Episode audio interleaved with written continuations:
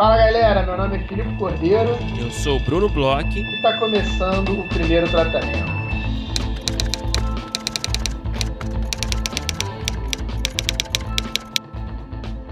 Fala, Brunão! Tudo bem? Olá, senhor Filipe Cordeiro, que está Olha só, está aqui do meu lado, na Bahia. Estamos fazendo aqui uma gravação na cabeça em loco, os dois presentes no mesmo ambiente. E é, que prazer tê-lo aqui na minha casa. Brunão, a gente está num verdadeiro mesa cast aqui. Você tem uma mesa Sim. estilo flow, de madeira, toda estilizada.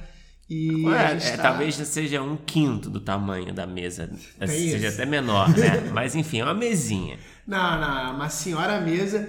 E, Brunão, é, eu acho que é a primeira vez que a gente faz assim uma gravação um do lado do outro, mesmo microfone e tudo. Não sei se a gente já chegou a fazer. Eu acho que a gente já gravou alguma coisa pro podcast, alguma vinhetinha, Lá na tua casa, né? É, alguma vinhetinha, mas nunca uma conversa, né? Nunca uma, uma gravação maior. Cara, e nessa conversa aqui eu acho que a gente abre com uma coisa super importante, né? A gente teve finalmente as nossas rodadas de negócios. Foram aí, quem está escutando na quarta-feira, quando sai esse episódio, no dia 7, né?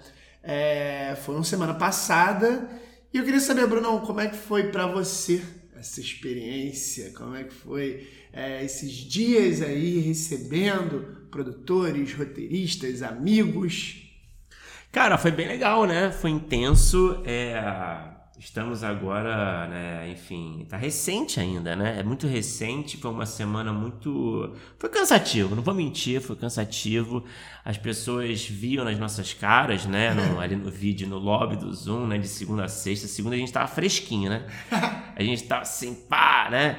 E aí na sexta a gente já tava desfarelando, né? Já tava assim num, num clima assim de, de, de, de, fim de festa, né?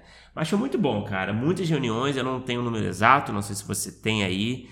É, recebemos a galera no lobby, mandamos para as salas, tivemos ótimos feedbacks, o pessoal, enfim, gente com várias reuniões, né? Com vários players. É, todo mundo ficou muito, na minha impressão, pelo menos, eu senti que a galera ficou bem satisfeita. É, a gente também ficou super satisfeito. E, e, é isso, a gente queria agradecer todo mundo que participou, é, parabenizar também todo mundo que participou aí, que teve boas notícias, enfim, a gente sabe que, que tem gente que saiu bem otimista das reuniões também, né? a gente fica até torcendo pelo sucesso dos projetos. É, a gente pede também que a galera até avisa a gente, né, se puder, se tiver notícias sobre o progresso do seu, desse seu projeto apresentado na nossa rodada. Entre em contato com a gente, manda uma mensagem, dá essa notícia que vai ser legal de receber, até para a gente ter uma noção, né? Fazer esse, algum, algum tipo de acompanhamento, né? Desses projetos que passam aí pela, por essa iniciativa. Mas é isso, essa foi mais uma edição, a quarta edição da nossa rodada. E uh, é isso, agora vamos descansar um pouco, pelo menos, é, da produção né, desse evento. É, eu tô tentando aqui na Bahia, né? Eu vim pra Bahia para isso. E, Brunão, durante as rodadas aconteceu uma coisa que foi é, bem engraçada até, né? A gente estava ali é, na primeira semana após o fim de duas grandes séries e a gente estava ali no hype e conversando ou não conversando, a gente tinha ali no lobby é, uma pergunta ali, como é que é a etiqueta de falar sobre o final de Succession? Um final tão recente que tinha acontecido, acabar de acontecer no domingo, segunda a gente estava ali efervescente, tinha gente que já tinha visto, tinha gente que não tinha visto. E agora eu acho que, em termos de etiqueta, uma semana e meia a gente já pode falar desse final com spoilers. Né? Não, podemos, a gente ficou nessa, cara, porque o final foi domingo à noite e a gente já teve a rodada na primeira, primeira primeiro dia foi na segunda, né? É, no dia seguinte. É, então eu, eu pelo menos, não sei se você assistiu. Você assistiu também ao vivo, né? O, ao vivo, né? ali no, no, dia ali que saiu, né? O episódio. Né? Domingão à noite. Domingão. Foi até meio difícil de dormir, né, cara? Porque foi tão intenso esse final.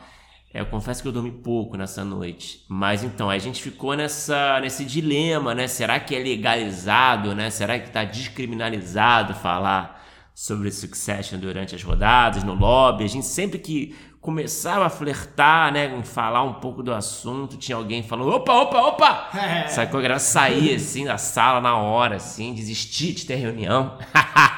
A gente ficou a semana inteira sem falar. Foi, então a gente Ou, ou então falando por, por quase que sinais ali, né? É, Falando código um- Morse, né? É, jogava. Velho, Mas e o, quem, quem ficou ali? O que, que você achou? Gostei. Opa, opa, não pode falar muito. É, pode crer, sim. Então, mas enfim, agora é a hora, né? A gente já tem recebido mensagens, inclusive de ouvintes, de apoiadores, para falar um pouco de Succession. É, assim, eu acho que só para começar essa conversa rápida, a gente vai falar um pouquinho de Succession um pouquinho de Barry também, né? Que a gente combinou aqui, que são dois finais recentes. Vamos falar de forma bem objetiva, né? Porque até para não ocupar tanto tempo aqui da cabeça do episódio, né? É, eu sei que o Succession, não sei se é tão polêmica assim a conversa sobre Succession, porque é, eu acho que eu não, eu não vi ninguém falando mal do final. é, e eu sei que o público de Success- Succession é um público muito crítico, é um público exigente. é, e, e lendo as críticas internacionais no Brasil também, eu não vi ninguém satisfeito, cara. Não vi, não vi. Então eu acho que não tem assim, não vai ter muito conflito, né? O que a gente estava conversando aqui antes de, de gravar. É, me diga, Filipe, o que, que você achou em linhas gerais? Eu sei que você gostou, né? Porque você não é maluco. me fala, o que, que você achou? Cara, eu acho que é um pouco pacífico. Eu acho que você tá certo. É uma coisa que. é um, um feeling que eu tenho também com as pessoas que a gente andou conversando.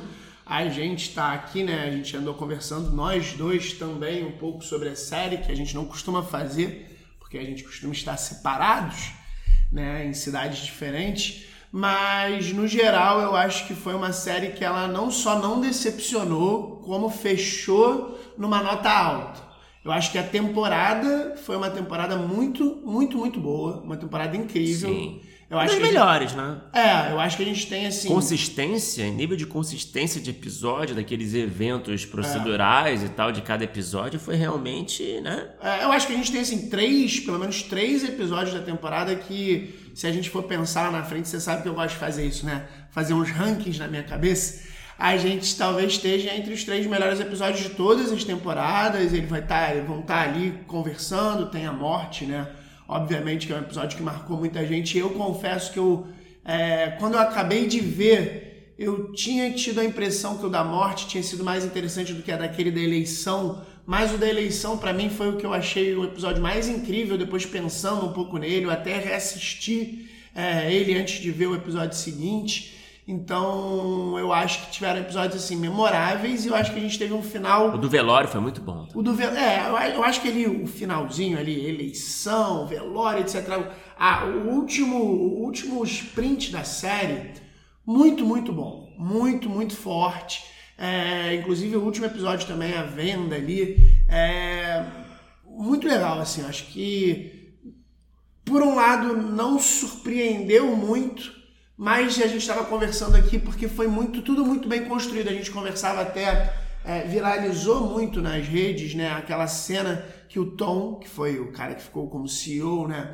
é, pega o frango e come o frango do, do Logan. E aí eu conversava contigo, né, Bruno, que eu acho que a gente estava ali discutindo, a gente tinha muito claro, acho que todo mundo tinha muito claro que não seriam nenhum dos três filhos. A gente tinha muito É. claro um, um, um desenho ali de que nenhum deles poderia ganhar, porque na verdade todos eles viveram essa tragédia onde eles só são perdedores, vamos dizer É, assim. eu acho que ninguém, eu acho que ninguém esperava que ficasse o trono, vai, ficasse com a Shiv, ou com o Roman, né? Ia ser contra Kendall. toda a proposta, É, eu acho. Isso, isso já estava estabelecido, né? Claro, né? Tinha teorias que, que apontavam pro Greg, né? Que seria uma coisa até um pouco mais cômica, né? Mais ridícula, talvez, né? Mas que eu uma acho que ironia funcionaria maior. também. Porque isso, eu acho que a série ela trabalhou, a gente estava conversando aqui, ela trabalhou é, várias coisas para ficar de uma forma que a gente chegasse ali no final, beleza, não é ó, quem matou, mas a gente pode ter uma pequena surpresa, porque é isso, eu acho que o Greg também funcionaria. Acho que talvez fosse uma chave um pouco mais cínica, talvez ele chutasse todo mundo e trouxesse, e fosse ele, queresse ser o presidente, Madison, né, que eu tô falando ele, é, pudesse querer ser o CEO, o gringo e foda-se, não sei o quê. mas eu, eu acho que todos esses finais eles funcionariam porque na verdade é, foi menos sobre quem ficou e mais sobre esses três personagens que não ficaram, né? Com, com ali o trono e como é que esses irmãos ficam é, depois dessa jornada que a gente acompanhou, né? E eu acho que essa, essa última temporada tem um ponto que eu acho que ele é muito legal porque eu acho que o Succession ele tem uma camada que além ali do, do plot, do que acontece, ele tem um cuidado de mostrar algumas coisas, sei lá, desse ambiente do bilionário e que às vezes a gente acha que é alguma coisa que pode ser que leve a algum lugar, mas na verdade são só coisinhas assim que o bilionário passa. Eu não sei se você lembra, mas um pouco depois da morte dele, eles falam sobre as obras de arte que ele tem num cofre, não sei aonde, que tem que ficar trancado. E que é um detalhezinho, tipo assim, bilionário tem isso para fugir meio que de imposto, sabe? E são vários detalhezinhos, eles fazendo ali a partilha, que os irmãos não estão nem se ligando, o, o, Roman e o Kendall estão botando vários adesivos na mesma coisa, porque não estão nem aí para aquilo. A compra do apartamento, é, ele, ele tem essa, essa, esse cuidado, sei lá, essa que é um pouco cínico também, né? Que é um pouco até um pouco de apontar é, olha como é que esse mundo é tão surreal que ela também teve durante toda a temporada. Eu acho que a gente vai falar daqui a pouco de Barry. Ela conseguiu ser uma série muito trágica em, em vários momentos. Tem até nessa conversa e até as, as entrevistas do, do Kendall, né? Falando sobre como para ele o personagem morreu, né? Como ele não tem mais propósito.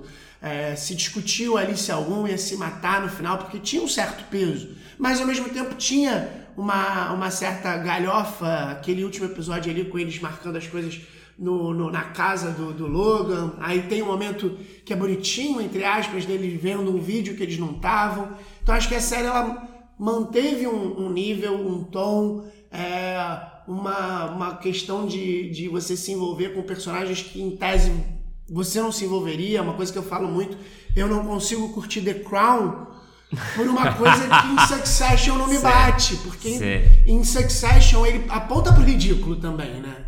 Total, total. É, assim, eu, você falando do cinismo dessa, desses bilionários, né? Uma coisa que me chamou muita atenção nesse final é, foi um, um, é, um elemento de história que eu achei até que teria alguma função grande nesse final, que era o assassinato lá que o Kendall cometeu no final da primeira temporada, né? Que foi algo que foi trazido de volta no final da terceira temporada, quando ele confessa lá pros irmãos, ele desabafa, tem aquela cena bonita lá na Itália, enfim. É, tem até é. o caso dele se aproximar daquele segurança que eu não sei se você lembra, mas foi aquele cara que meio que ajudou ele. Sim. Por isso que ele fica meio em cima do cara, eu acho. Sim, até. tem isso ele também. Fica, ah, você tá conversando, vem trabalhar para mim, tá? Sim, mas tem essa coisa que eu acho que é interessante, que eu achei que poderia vir à tona, né? Porque, claro, né, tá plantado ali, é uma carta na manga, né? Que a gente acha, porra, beleza, talvez esse personagem tenha um destino é, ali, sei lá, que ele seja preso, que ele, ele sofra as consequências pelo que ele cometeu.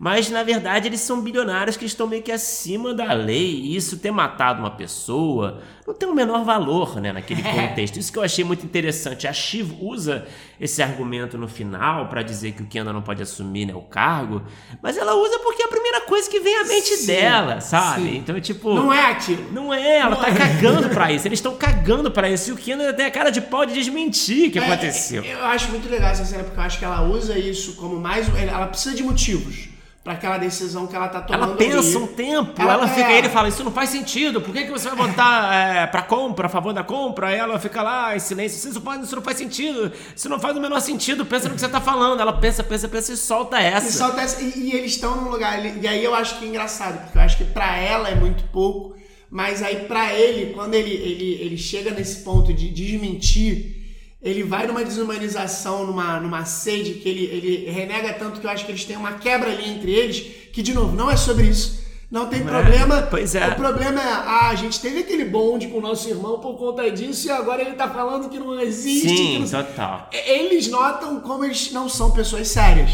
Que eu acho eles que no são, fim, né? Eles grande... são bullshit, né? grande... Já diria o Ron. O único, talvez, que tenha entendido né, a mensagem do pai tenha sido o né? Naquela é. última cena ele fala e ele entende É, ele talvez tenha sido o personagem que a gente tem aquele final que ele tá ali tomando um drink e ele tem essa coisa de uma jornada meio cíclica, que no início ele era mais playboy, ele chegou com aquela menina que ele não transava, mas que ele saía e um pouco para os bares, tal, não sei o quê, e ele voltou um pouco para esse lugar, mas ele voltou muito transformado, porque parece que ele foi o único que entendeu. Mas, essa, mas essa é a pergunta que eu queria te fazer. Você, em termos de transformação de arco de personagem, considerando o ponto de, de partida da série e o ponto final, você vê você, você tá vendo uma transformação no Roman, por exemplo. Eu acho que ele foi o único que entendeu. Eu acho que os três têm um, um certo tipo de transformação. Mas é uma transformação assim, também não tão ortodoxa, né? É porque eu, eu de novo, eu acho que volta para esse lugar assim de é, pouco vai mudar a vida dessas pessoas, mas eu acho que tem um certo tipo de transformação, porque eu acho que os três têm um tipo de transformação diferente. Eu acho que o Kendall ele lida pela primeira vez com um fracasso sem volta. É, não, ele, ele, ele, ele, digamos que ele já começa num momento, quer dizer, depois, assim, no piloto mesmo, né? Tem, aquelas, tem aquele confronto com o pai, enfim, mas a, a, a gente vê ele como esse personagem Fadado que, a um fracasso. É, esse personagem que fadado a não preencher os sapatos Sim. do pai, né? Então, o final seria, na verdade, uma queda ainda maior é, para ele, né? É, na verdade é isso. Ele não tem uma. uma, uma um, um, um, ele vai se aprofundando num problema que é apresentado Sim. no primeiro momento. E aí eu acho que ele, a diferença da última temporada é que ali ele chegou num ponto sem volta. É. Que às vezes seria o que a gente começa a ver alguma coisa, né? Eu acho que a Chive, ela, ela ela na última temporada principalmente, ela abraçou um cinismo que ela não tinha no início. Ela se tornou mais parecida com o Kendall, por exemplo, um pouco mais com o pai. Ela não sei se você lembra, mas ela não começa nem trabalhando na empresa. Ela tem uma coisa um pouco mais é, política, um pouco mais. Ela, ela, ela, ela, ela entende alguns tipos de pauta, ela entende alguns tipos de é, situações que estão sendo criadas, mas no momento que ela tem ali, porque assim, ela é a que chega mais perto no final ali antes de ter a reviravolta final, né? Então no momento que ela tem a oportunidade, quando jogam na, na, na no prato dela o, tudo que ela poderia ser, ela destrói tudo que ela era ali naquele primeiro lugar, que ela não queria se envolver com o negócio da família, porque a família tinha um jornal que era meio fascistinha e ela estava trabalhando no, no é, na campanha do candidato, do candidato democrata. que era contra o que tudo que ela acreditava, então ela também acho que ela, ela, ela também é, vai para um fundo do poço muito grande. Eu acho que o Roman ele tem uma, uma forma diferente. O fundo do poço dele, na verdade, é de esclarecimento. Eu acho que ele, por isso que ele é o único personagem que eu acho que né? termina com um sorriso no rosto. Porque ele entendeu o quão patético e quanto não sério que eles são. E ele sofreu, teve que sofrer tudo aquilo para entender. Eu acho que talvez ele tenha sido o personagem eu não sei se se modificou, porque ele volta, né? Pra, ele vai continuar sendo um playboy que não é considerado é, nada demais, que ele no, no, no, início ali, ele dos filhos, era o que era o mais é, espalhafatoso, palhaço. É, infantil, né? Ele, é... ele volta para aquilo, mas ele é o único que teve consequência. Consequência não, né? Ele é o único que teve consciência de, cara, é, em determinado momento podia ter sido eu, poderia ter sido meu irmão, poderia ter sido a Chive mas não deveria ter sido ninguém, porque a gente não é, a gente não, não é pessoa séria, a gente não tem o que precisa, a gente é um bando de moleque, sabe? É, e, são, são, e assim, resumindo o que você falou, né? São transformações que são coerentes Total. com os personagens que talvez não sejam transformações exatamente by the book, se você é, pensa é assim numa narrativa. Do ponto A para um ponto B, se né? você pensa numa narrativa clássica de como o personagem começa, sei lá, com misbehavior tal, ou com um conjunto de misbehaviors e como ele vai acabar, né? Não, não sejam tão tradicionais assim essa, essa, essas formas de enxergar. É mais um mergulho, é, é mais uma, uma internalização dos problemas do que necessariamente uma superação, uma transformação para pior que seja. Eles, eles já começam aquilo, eles vão só mergulhando cada vez mais até esse ponto de ruptura que eles perdem a empresa e que eles notam o que aquilo que eles foram, eles sempre continuarão a ser e os levou até ali, né? É, mas enfim, é isso. Só pra gente não se estender demais, né? A gente pode. Enfim, a gente provavelmente vai falar sobre o Succession no futuro próximo. Talvez teremos algumas surpresas ah! aí que a gente não pode revelar ainda.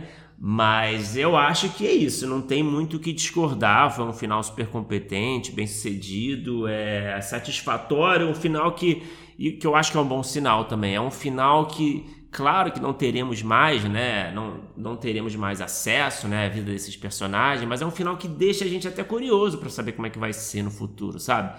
Poderia, tipo, meio que já foi resolvida a promessa, né? O que foi prometido, né? Da coisa da sucessão já foi meio que entregue, né? Mas a gente fica, caralho, como é que seria lá o Tom, lá na, nesse cargo novo, trabalhando pro Madison, e o Greg estaria lá com ele? Como é que seria isso? Como é que seria a vida do, do Roman agora? Como é que seria a Shiv nesse papel de esposa, né? Assim como a mãe dela, né? Meio que se tornou a mãe dela, enfim. Eu acho que isso é um puta mérito também, né? Deixa uma curiosidade, assim, que você fica vislumbrando, né? É, mas enfim, vamos falar de Barry, que eu sei que Barry, também rapidamente aqui, eu sei que nós dois não gostamos muito. Eu acho que talvez você não tenha gostado mais do que eu. A minha avaliação foi que eu achei meio médio para decepcionante e você achou decepcionante, ponto. Eu achei ruim. Ruim. Então eu queria ouvir um pouquinho, cara, em linhas gerais, o que, que você achou do final de Barry? Cara, eu acho que sim, a gente já tinha conversado, talvez até aqui no podcast, eu já tava achando a penúltima temporada né, de Barry é, a terceira, né? Terceira, terceira é. sim. Que é a terceira que, que, que foi para um caminho mais dark já, sim. né? Eu, tinha, eu já estava começando a achar a terceira temporada de Barry ruim num lugar de que é, tava começando a ficar num tom que eu acho que não estava combinando, porque ela começa num tom, ela te promete de certa forma alguma coisa nesse tom, ela vai ficando dark, porque sim, na primeira temporada e na segunda temporada tem momentos muito pesados. Na primeira temporada ele mata aquele colega. O carro, dele, né? Aquela carro, cena é bizarra. Aquela cena é super pesada, mas ela tava. Ela, ela caminhou para um lugar que ela ficou um pouco encurralada, eu acho. E aí eu já não estava curtindo tanto porque eu achava que ela, ela não era nem uma série, é, um grande thriller, um grande policial, um grande, é, um grande drama de matador, sabe? E também não estava sendo nem um pouco a comédia. Ela estava chegando nesse lugar, mas ela não estava não tava chegando pelo menos satisfatoriamente para mim. E aí eu acho que nessa quarta temporada ela piora isso. Ela tem episódios que são muito esquisitos, tem, tem episódios que eu acho que são é, cansativos. Eu acho que tem é. pouquíssimo plot nessa que temporada que você, em alguns é, episódios. É engraçado, principalmente em relação ao protagonista, né? É. O protagonista meio que some ali no começo da temporada. Você tem episódio, então, que a, a trama A, digamos assim, né, do Barry é ele ouvindo um podcast cristão lá, é. sacou? Tipo é, é estranha mesmo. Agora, antes, só para só pra complementar isso que você falou, o salto temporal. A gente teve um salto temporal aí, talvez na metade da temporada, que já vinha sendo plantado de uma forma assim, meio dúbia, né? Você não sabia se era um flashback, essa coisa da, daquele campo aberto, né? O horizonte, aquela criança, né? Então, aquele lugar meio, meio ermo, né? É o salto para eu acho que foi super esquisito para mim. Eu acho que até tem se tornado uma espécie de convenção de última temporada, né? Falando de Barry, falando de Miss Maisel, é, falando de outras séries que, enfim, Better Call Saul, claro. Mas esse salto, essa elipse grande assim no, do final da temporada, né? Eu sei que para mim não funcionou muito bem, né? Eu acho até em termos de tom foi para um outro caminho, né? E meio que forçou certos conflitos de uma forma pouco orgânica, né? Essa coisa do filho, né? Essa coisa de ser um bom um bom ser humano diante dos olhos do filho. É uma coisa que parece que a série não tinha exatamente apontado tanto para essa direção. Me parece que a série tinha apontado uma direção de, olha, eu quero ser uma outra pessoa, né? Tanto que ser ator comparado a ser um matador, né? É, é tipo uma oportunidade de ser uma outra pessoa, assumir uma nova identidade, né? Coisa que ele até assume também, né, quando eles fazem o salto temporal. É, mas entrou numa questão temática ali de ser uma, uma pessoa boa, né? Que sei lá, me pareceu meio forçado ali, não? Cara, eu achei forçado. Eu, eu achei bem ruim, na verdade, né? Eu achei forçado, eu acho que é ruim pro personagem da Sally também. Porque eu acho, e aí a gente vai entrar um pouco mais na frente, que eu chega ali no final, depois que a gente passa por isso, eu acho que existe em determinado momento é, algo nessa, nessa última temporada que não fica. Me parece que ele fica ou em dúvida ou ele quer brincar um pouco com isso e eu acho que não funcionou.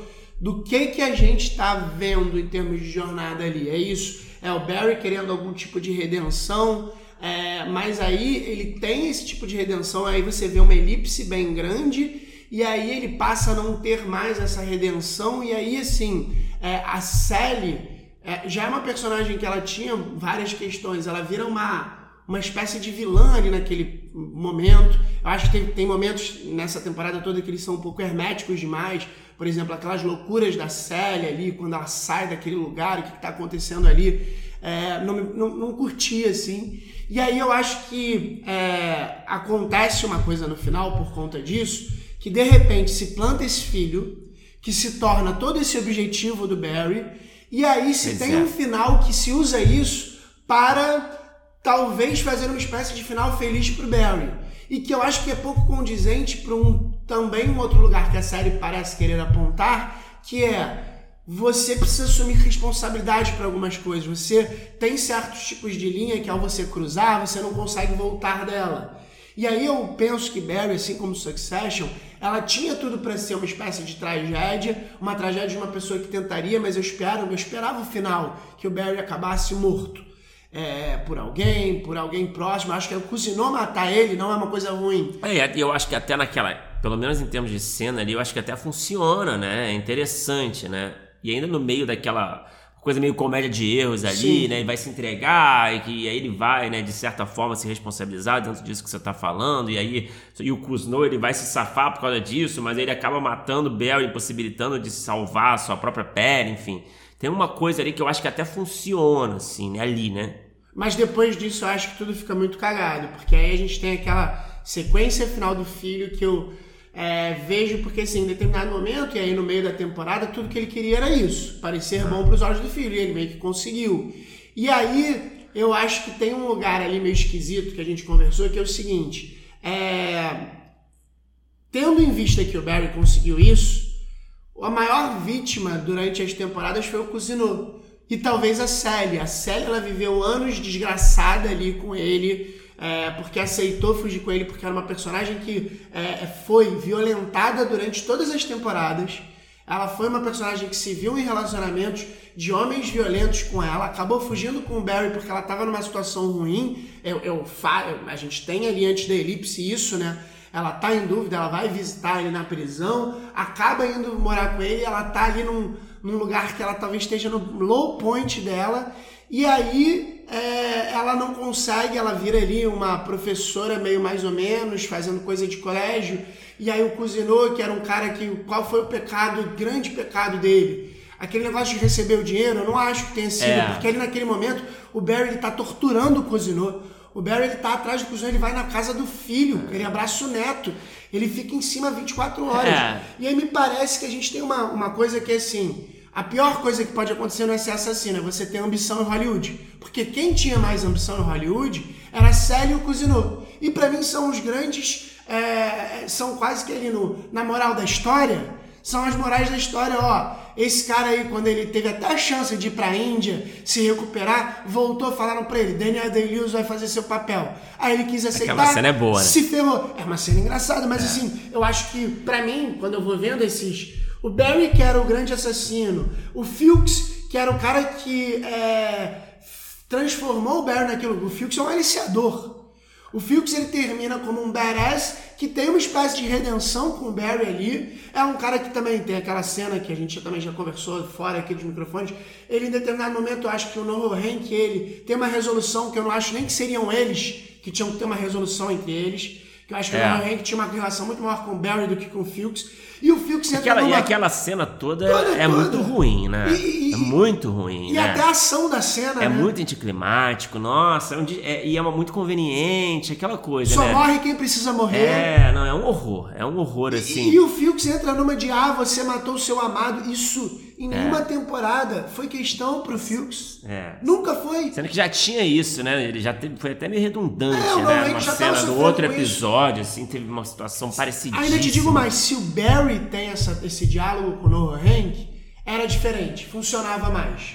Porque o Barry, ele tinha uma coisa dessa de tipo, é, o, o, o, o Cousineau é um homem que ele amava. Ele matou a, a mulher, a mulher do, do, Cousineau porque ele queria se proteger e queria que fosse pai. Se o Barry cobrasse isso do Hank, eu entenderia mais. Mas o Filks eu não entendo. Confesso que eu não entendo. É, cara, eu tô vendo que você fica nervoso, hein? Falando, olha, eu vejo presencial aqui, eu vejo, né? Como o cara fica vermelho, mané. Quando ele não gostou de alguma coisa, ele fica vermelho, né? Mas. É o sol da Mas eu, cara, é isso, assim, eu acho. E essa sequência final foi, foi complicado também, né? Aquela, aquele filme, né? Aquela paródia, aquela sátira, enfim, num tom até assim, totalmente. É, claro, a gente entende o tom que eles estão propondo ali, né? Enfim, mas assim, achei até uma mão pesada ali, né? E, e, e mais importante, né? O que, é aquela mensagem, o que, é aquele, aquela sequência toda que é passar de mensagem, né? que eu acho que é uma discussão também, né? É, que eu, eu não sei, a gente estava discutindo aqui fora do ar, né? O que, que, queria dizer aquela sequência final, né? Claro, não, eu não achei satisfatória, né? Você também não achou. Mas é isso, tá, tá criticando Hollywood, tá criticando a, o culto às armas, a violência.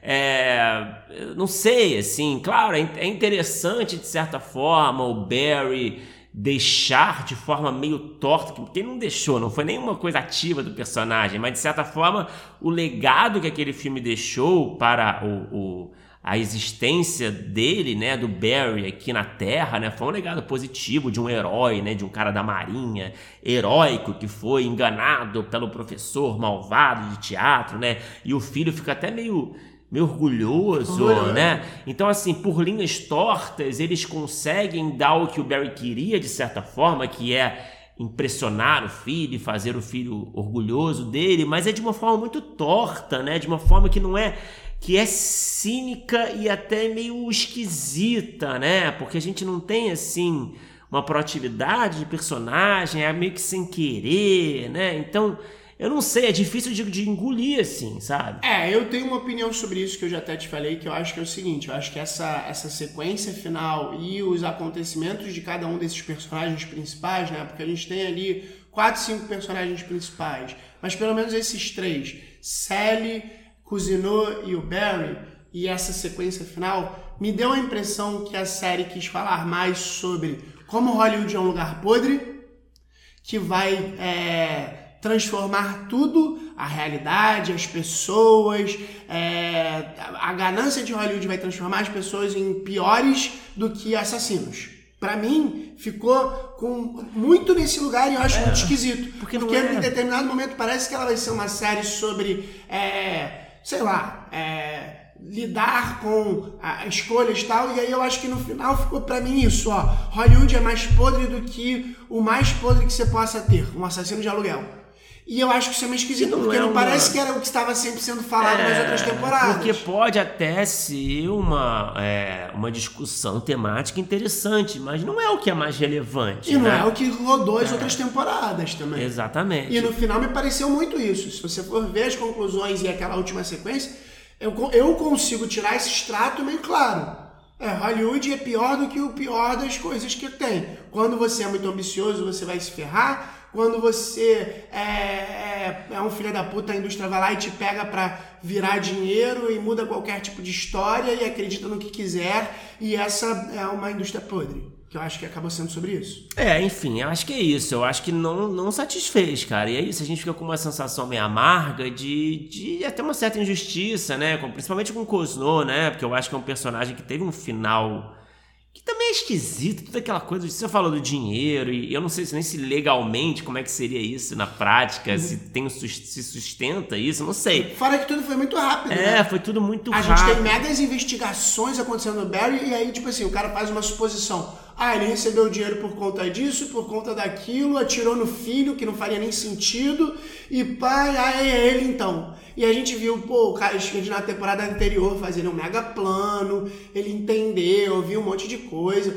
O cara, ele, o cara em tese, aquele policial, né, o pai da, da, da ex-mulher do Cousineau, ex-namorada do Cousineau, ele era um cara muito inteligente, muito à frente. Para ele tão rápido entender tudo aquilo e cair naquilo, esquecer o Barry, achar é, que o Barry não o era um vilão. E deixar o Barry de bobeira. Depois do que ele passou é. pela terceira temporada, muito esquisito. É, cara, é tudo muito estranho. Eu não sei, a gente não ficou satisfeito. Agora, você, Guilherme Petri, que tá escutando a gente, eu sei que você gostou desse final. Se você quiser fazer uma defesa entusiasmada, faça. É, manda uma mensagem no zap ou manda um áudio. Pode ser legal mandar um áudio, né? A gente pode até, enfim, marcar uma conversa até no podcast. Mas enfim, infelizmente foi bem decepcionante, né, cara? Porque eu acho que, sei lá, mancha um pouco assim, né? O, a memória que a gente tem da série, né? Eu acho que ela não funciona em sua integridade do começo ao fim. E porra, foi, né, pelo menos nas primeiras temporadas, foi uma série tão inovadora, né? É uma série assim com uma premissa, um high concept tão interessante, tão divertido, né? Tão assim instigante. E eu fico triste, cara, porque é isso. É, a gente fica. Foi anticlimático, né? Foi uma coisa estranha. A gente falou. Foi isso, né? Então, totalmente ao contrário do que o Succession fez, né? É, no mesmo dia, né? Curiosamente. Mas enfim, é isso. Se você concorda, se você não concorda com a gente, fica à vontade para entrar em contato. E Filipe, vamos falar do nosso convidado de hoje. Brunão, vamos falar aí sobre um roteirista que, pô, eu tenho, tenho, tô tendo o prazer de conviver, é, tendo, tendo o prazer de trabalhar um pouco com ele, de é, seguir, né, conseguir acompanhar ele numa sala de roteiro, um cara que é, vem de, uma, de um lugar muito interessante, foi um cara que começou é, a fazer stand-up, vem de, de, de uma realidade diferente, é, trabalha com comédia, foi do stand-up, foi começando a, a, encarar desafios cada vez maiores e com, com muita qualidade. É um cara que é, foi do stand-up para sketch, para séries. É, eu vou fazer até uma brincadeira aqui que eu talvez tenha feito na entrevista, mas eu tive uma reunião com ele que com uma galera do Multishow que falou assim, caramba, ele não sai mais do Multishow, ele tá em todas as salas, então assim, é muito legal a gente conversar, eu acho que a gente conversa com uma pessoa que está num momento de carreira que talvez seja numa ascensão muito legal, é, por vários motivos, né? principalmente por conta do talento, e é legal a gente conversar né, com roteiristas em fases diferentes da carreira. Eu acho que a do nosso convidado é uma fase muito legal e é muito legal da gente ver porque as coisas aconteceram é, relativamente recentemente, né? A gente fala de pandemia até com ele. Então conta aí, Brunão, com quem que a gente conversou? Filipe, a gente conversou com Jonathan Marques, roteirista, humorista, criador de conteúdo, um cara que bomba né, no, na internet. É, ele foi roteirista, é roteirista do Porta dos Fundos, ele escreveu os projetos é, Animação Te Prego Lá Fora e o Terror e Espírito do Natal, né, que são os especiais de Natal do Porta. Escreveu uma porrada de sketch boa é, do Porta, tá, como o Felipe falou, né, ele tá agora em diversas salas de roteiro aí de projetos que ainda não, não estrearam, né, que estão em desenvolvimento. E foi um papo, cara, muito divertido, um, um papo que claro, né, caiu mais para comédia. A gente falou muito da, da subjetividade da comédia, do que ele consome como roteirista e com o público, quais são as referências principais dele, como é que foi também essa, essa transição né, de stand-up para internet, para roteiro, sketch, dramaturgia, né, todas essa, essas questões que, que são pertinentes né, a esse universo, enfim. Foi um papo muito legal, cara. Vamos ouvir que foi bom demais.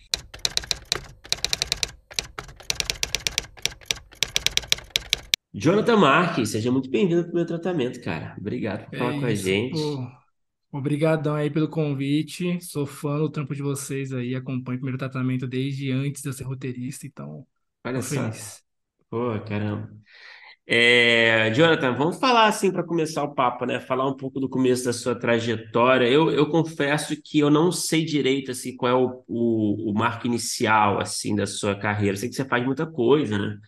É, tanto falando de roteiro, mas de conteúdo em geral também, né? De comédia, enfim. É, mas eu queria entender onde é que começou isso, cara. Você começou aonde exatamente? Você começou na internet? Você começou é, já no audiovisual, em alguma área, é, sei lá, publicidade, enfim, queria entender um pouquinho aonde você começou, cara. Cara, meu começo, eu comecei a fazer, eu comecei, tipo, a escrever, a entender comédia com stand-up comedy. Eu faço stand-up desde 2013, desde meus 17 anos, assim. E aí veio a, na pandemia eu, eu dei uma parada e tal, foi quando eu parei, não voltei até agora, desde 2020 que eu não faço mais. Mas no Você sente roteiro, falta? Você sente falta? cara, eu sinto mais ou menos, assim, é muito doloroso, né? Pô, stand-up comedy é muito doloroso, que, que é isso, tipo, não é uma exata, né? É aquele lance de, você pode ter o texto mais foda do mundo, texto mais legal, assim, tal, que às vezes não vai funcionar. E aí isso me mata, é terrível, assim. Então, ao mesmo tempo que eu sinto falta do palco, eu acho que o que me impede de voltar também é lembrar dos momentos ruins, assim, tipo, do, senti do sentimento do que pode acontecer, porque quando eu fiz a primeira vez, eu meio que tava, meio que eu queria, tipo, descobrir o mundo, tal, descobrir como é que é fazer esse negócio de stand-up. E agora eu sei como é que é. Eu sei tudo de ruim que pode acontecer em cima do palco. Então, é uma trava que eu tenho assim, que eu tenho que superar, tenho que ver mais prós do que contras, assim, mas por enquanto, enquanto dá pra postergar, eu vou indo. Mas sinto um pouco de falta, assim. Ah, Perdão, desculpa, te atrapalhei. Você estava no seu fio aí de, de início. Vai, pode seguir. Não, é, é isso, eu comecei ali e tal, no stand-up, aí fui, tipo, escrevendo ali, é, aprendi a escrever coisas autorais fazendo comédia, fazendo stand-up, e meu primeiro roteiro produzido foi através do Parafernália. Eu escrevi um roteiro para eles lá e tal, no final de 2019, é, e aí, através deles ali, tipo, comecei a fazer mais alguns roteiros e tal. Veio a pandemia, é, parou tudo, parafernália não sabia como é que, como é que ia fazer. E paralelo ao stand-up, eu sempre trabalhei com, sempre tive outros empregos, assim, já fui telemarketing, já fui técnico de impressora. é. Meu último trampo eu era, eu era técnico de aquelas marcas, aquelas, aqueles carros de atendimento do, do Carrefour que você consulta para ver se tem crédito no cartão e tal. Era técnico disso. Cara, o bom é que tudo isso ajuda muito, né? Assim, a, a escrever comédia, né? Sim, total. É total uma vivência, assim, tipo, muitas das, da- das minhas ansiedades que eu coloco, assim, nos meus roteiros do Porta vem do, dessa época que eu, que eu ainda tava mais na, na tristeza, assim, que eu tava mais na incerteza da vida, sabe?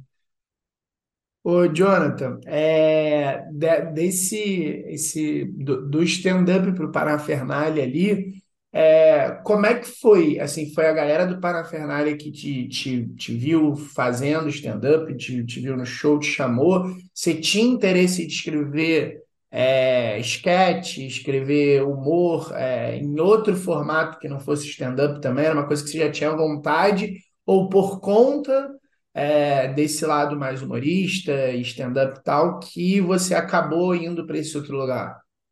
Cara, é, eu sempre quis escrever coisas, assim, tipo, pro audiovisual, sempre tive essa vontade, acho que desde o ensino médio me veio essa vontade, assim. É, o Parafernália foi quase que um plano B, que na real, assim, tipo, Em 2018, eu tava fazendo stand-up e tal, tava meio que me recuperando de uma, uma crise de depressão e tal, tava, tava na merda, tava bem ruim e tal, e tava fazendo stand-up en- enquanto isso, assim. E aí teve um, um movimento que me fez. Eu sempre ia e voltava de stand-up, tipo, parava e, e voltava, porque é, é isso, trabalhava com outras coisas e tal, e às vezes os meus trampos não me, não me, não deixavam ter tempo pra, pra, pra ir pro shows à noite, essas coisas assim, tipo, tinha que fazer hora extra e tal, e não conseguia. Mas nessas idas e vindas assim, uma das coisas que, me, que mais me motivou a pegar mais no stand-up em 2018 foi quando criaram um coletivo chamado Coisa de Preto. Não sei se vocês chegaram a ver essa notícia. Que aí, tipo, era um coletivo de comediantes pretos e tal, que é, era Yuri Marçal, era o, o Hélio de la Penha, esse pessoal. E lá eu conheci o Yuri e tal. O Yuri viu, eu, eu, é, viu, viu meu texto, viu meu show, gostou pra caralho, tal. A gente ficou amigo, começou a conversar. Eu lembro que no final de 2018 ele falou pra mim, ó, o, o Porta dos Fundos está procurando roteiristas e eu indiquei seu nome pra lá. Eu, beleza, tal. Eu pensei que não ia rolar. E aí em janeiro de 2019 o, o, o Porchat me ligou e aí, tipo, aquele DDD do Rio de Janeiro que a gente acha que é, que é telemarketing e tal, mas dessa vez era realmente alguém. Aí eu atendi e tal, e, e aí eu, era o Porchat, ele falando, ah, não, que a gente tá procurando roteirista tal, manda os textos pra cá, é, os três textos tal. Fui lá e mandei cinco pra ele, foi tipo o dia mais feliz da minha vida, esse aqui ia rolar. E aí, tipo, tava dependendo de uma reunião dentro do Porta para poder ler o roteiro dos freelas para conseguir fazer isso rolar. Só que essa reunião nunca chegava, assim, tipo, demorou tipo um ano e nada essa reunião chegar. E aí eu tava deprê já, tipo, tava mal, porque para mim eu achava que era a minha única esperança para ser roteirista, para conseguir viver de comédia era era Fábio Porchat, era Porta dos Fundos e tudo mais. E aí, e eu super entendo e tal, que é esse rolê mesmo, é burocrático e, no, e tá fora do alcance dele, tipo, a, a sala tem que se organizar para isso e, e tava foda. E aí, enquanto isso, eu mandava texto para ele, eu conversava com ele e tal, mas era isso, eu tava só na esperança. E aí, eu conversando com um amigo meu, um, um Martin Olímpio, é, Claro. conheci ele através do, do, do Yuri e tal, e meio que desabafando com ele, assim, tipo, pô, eu acho que eu nunca vou conseguir ser roteirista, nunca vou conseguir trabalhar com isso. Aí ele abriu meu olho quando ele falou, tipo, é, não existe só Porta dos Fundos, existem outros lugares que você pode escrever também. E aí ele falou do Parafernália. Aí através dele conheci uma uma roteirista que era do Parafernália, através dela conheci o Rafa Castro, que era o, o editor-chefe lá do, do, do Para, mandei o roteiro e foi aprovado. Então, tipo, foi meio, foi meio assim, tipo, teve esse gap de um ano do, do momento que eu achei que eu ia ser até o momento que rolou. E aí, quando veio a pandemia e tal, é, o, o Parafernália parou e parou de fazer stand-up também, não tinha como fazer show. E aí eu comecei a fazer vídeo pra internet, comecei a fazer uns vídeos pro Instagram e tal, para poder, tipo, ter um portfólio de currículo de alguma forma e ser visto. E aí, de alguma forma, tipo, a indicação que o Yuri já tinha feito de mim lá no Porta, é, e o Martin também reforçou essa indicação também, é, junto com as coisas que eu tava viralizando ali na internet, chamou a atenção do, do João Vicente, aí ele me chamou, e, e é isso, meio que entrei no Porta depois ali, tipo, tive, tive uma taxa de aprovação legal e tal, e aí eu consegui entrar ali em junho de 2020 ali e tal, e eu e o Fábio agora somos grandes amigos, e é isso. E, cara, fiquei curioso, assim, esses primeiros textos que você escreveu, que você mandou pro Porchat e que depois você mandou pro Parafernália, você lembra, assim, eram esquetes, né? Imagino, mas eram, você lembra, pode você pode dar um exemplo, assim, é, você lembra com carinho, assim, de algum, alguma dessas Cara, esquetes? eu acho que as primeiras sketches que eu mandei pro Fábio, eu relendo elas, hoje em dia, são muito ruins. A- As cinco, assim, que eu mandei, eu não, nenhuma que eu reaproveitei, assim. É, Nesse gap de um ano, eu fui E escrevendo não chegaram a coisas. ser gravadas nunca, imagino. Ou chegaram? Não, não, não chegaram a ser gravadas, não chegaram. É, du- durante esse um ano, até, tem, até mandei outros textos pro Fábio, tal, que ele analisava e dava umas dicas em cima, assim, e tal. Uma delas vai ser gravada, que vai ser, tipo, um cara que... é, eu acho que em algum, algum momento vai sair, acho que nem, nem tá no calendário de gravação, mas foi um roteiro aprovado, que é um cara que vazou um nude dele e ele tá muito chateado porque ninguém comentou disso, sabe? Tipo, no trabalho. Ele tá achando um absurdo, porque o pau dele é muito mediano para para ser comentado na empresa.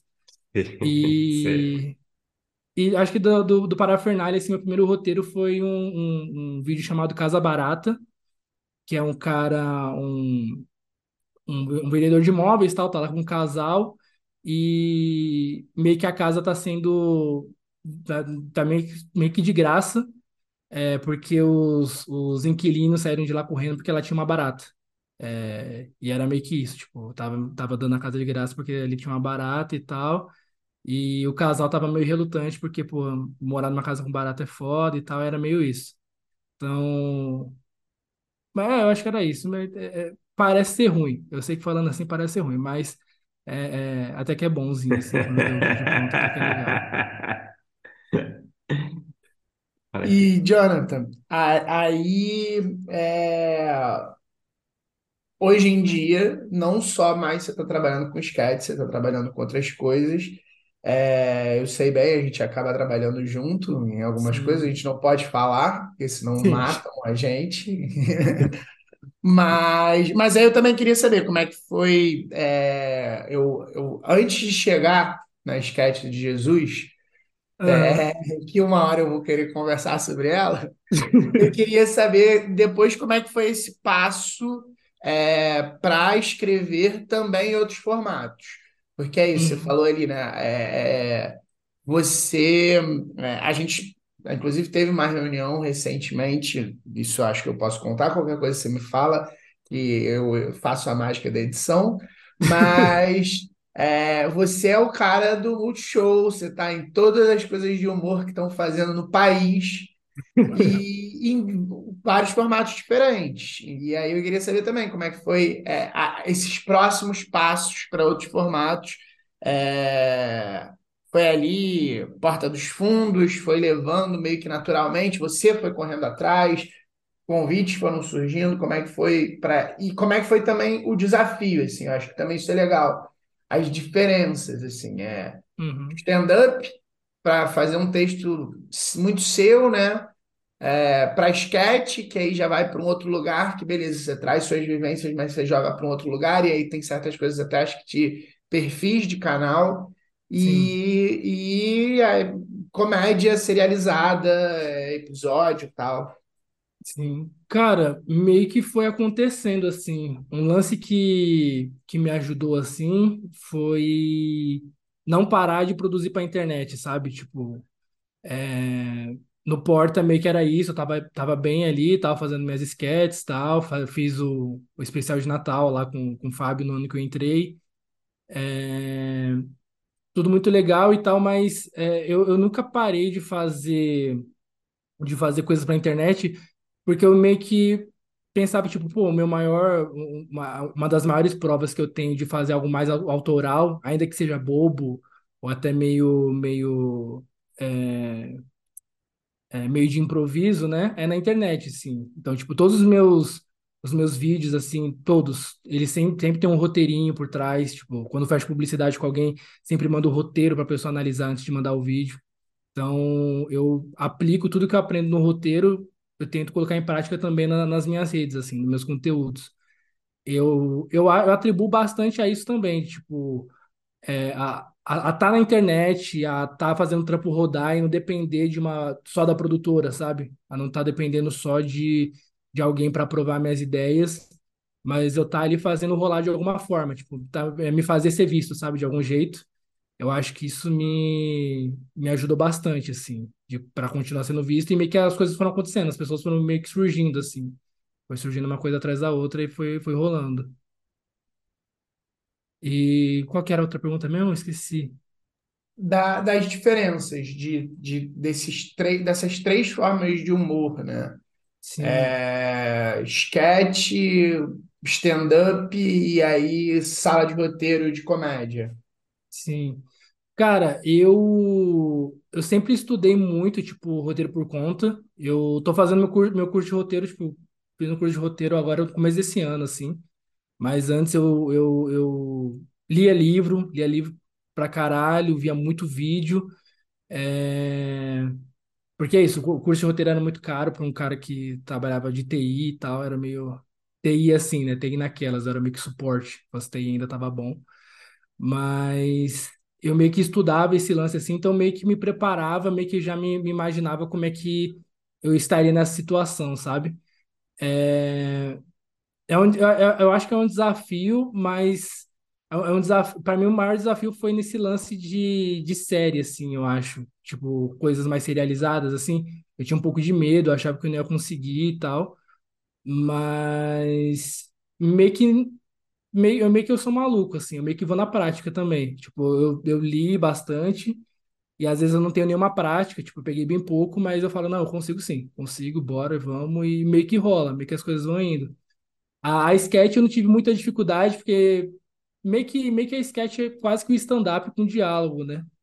É, eu meio que via, tipo, como se fossem minhas, minhas premissas de stand-up, assim, só que esticadas para três minutos com muito diálogo dentro. E para mim era mais fácil, assim, também porque eu, eu meio que sempre assisti stand-up, sempre assisti é, sketches, assim, tipo, gosto, eu amo Saturday Night Live. Acho que um dos meus, eu acho que meu sonho de, de, de príncipe, assim, é trabalhar no, fazer uma sketchzinha pro Saturday Night Live, sabe? Só um negocinho, nem que fosse de 30 segundos, assim. E eu acho que é isso. Acho que muitos dos desafios que eu tenho, assim, é eu que vou topando e é, se eu gosto de alguma coisa, se eu gosto de algum produto, se eu tenho vontade de fazer alguma coisa, eu falo, não, consigo sim, eu vou. E eu vou estudar isso por, por conta e vai rolar. Tipo, nunca aconteceu de não rolar, sempre rolou. Então, é meio que assim.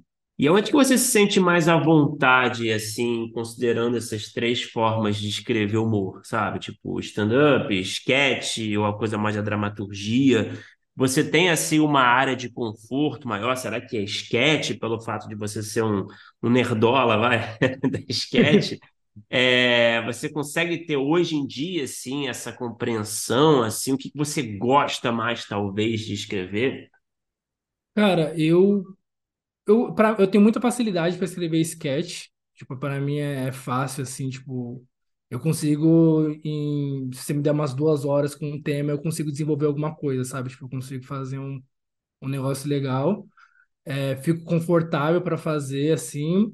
Talvez tenha É, sido, desculpa, só, só para só para complementar aqui, talvez, pelo que eu estou ouvindo, né, sketch, e até acho que por uma questão lógica também, a sketch talvez tenha sido uma das escritas mais intuitivas aí, né? Porque não existe assim sim, muito material de biográfico sobre escrita de sketch. Agora tem os cursos e tal, tem, enfim, o próprio Maurício Riso dá um curso foda, assim, né? Que ele fala bastante de sketch. Mas a sketch acaba sendo uma coisa mais de observar, né? O, o, conteúdo, né? Então, tipo, enfim, Total, é meio isso. Acho que é isso, tipo, e é muito pro. E é muito dependendo do lugar que você escreve, assim, sabe? Tipo, no Porta, eu sei como é que funciona uma sketch pra ser aprovada no Porta, sabe? Tipo, é, é, tem... a gente recebe muito roteiro de, de freela, assim, por exemplo, que acha que Porta dos Fundos é só você meter um monte de palavrão e falar mal do Bolsonaro, sabe? Falar de política. E na real, não, e na real não é assim, tipo, é, tem um, todo um lance, assim, de a piada tem que aparecer em tanto tempo e não sei o quê, é- e é meio intuitivo mesmo, tipo, a gente vai, a gente vai começando a entender a lógica depois de muito tempo fazendo, que é tipo, hoje eu consigo olhar um texto, assim, e saber se funciona ou não nos termos do Porta. E, e em relação ao que eu mais gosto de fazer, assim, eu acho que eu ainda não, não sei dizer, cara. Eu, eu, eu tô fazendo agora. é, a primeira série que eu tô fazendo, na real, a primeira sitcom que eu tô, tô- que eu tô trabalhando aí. A gente pode falar que é uma sitcom, Felipe? Pode, né? Pode, isso pode. Pode, né? É, você tá Pode. trabalhando, tá trabalhando numa sitcom. Tô trabalhando em duas sitcoms, na real, assim, tipo, pela, pela primeira vez. Uma com o Felipe, né? Com uma galera, e outra com o Paulo Leyer e tal. E, cara, eu tô gostando bastante, assim. Tá bem, tá bem maneiro fazer, tá bem legal fazer algo mais serializado, tipo, maior, personagens com personagens mais profundos e tal, né? Que até então eu só tinha trabalhado também, antes disso, é, foi em longa. É, série, assim, estão sendo as minhas as minhas duas primeiras, e eu tô curtindo bastante fazer. Então, eu até agora não sei dizer o que, o que eu gosto mais, assim, acho que eu tenho muita facilidade com comédia e, pô, eu gosto de escrever comédia, sabe? Mas eu arriscaria fazer é, outras coisas também, tipo, queria muito tentar algo, algo no terror, tá ligado? Terror, drama, assim. Queria É, muito é fazer uma vontade, assim, pro, pro futuro próximo, assim? Pô, total. Terror, drama mesmo, drama, drama social, drama familiar. Eu amo, amo Irmandade, por exemplo. Gosto muito da série Irmandade, são, tipo, Sei, produtos assim, eu gostaria muito de trabalhar. Totalmente fora do humor, assim, mas eu gostaria muito de trabalhar.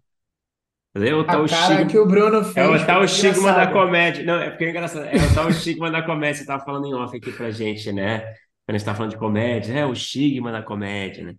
E eu acho que é engraçado, assim. Imagino que você deve até ter sido colocado naturalmente nessa caixinha, né? Da comédia. Sim. Enfim, eu acho que. Eu não sei, até ia te perguntar sobre isso, assim, se você se sente, assim, realmente preso nessa caixinha, se é uma caixa aberta, assim, que você consegue é, sabe, dar uma, um rolê de vez em quando em outras, em outros setores, enfim, como é que você, como é que você enxerga isso? Cara, agora tem chegado alguns convites fora da caixinha, assim. É, Mas eu acho que eu meio que tô formando a minha caixinha ainda, sabe? Por isso que eu não, não reclamo, eu não vejo tanto problema assim.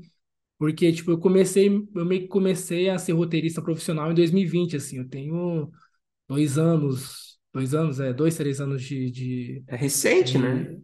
É recente pra caralho, assim. Então, tipo, eu não, não me importo muito, não. Eu gosto de fazer, eu gosto de escrever, assim, sabe? Então, eu tenho facilidade de escrever comédia, é, topo várias, várias paradas de comédia, assim. Na maioria dos projetos me chamam pra fazer ou punch-up ou pra escrever comédia mesmo, pra escrever desde o início.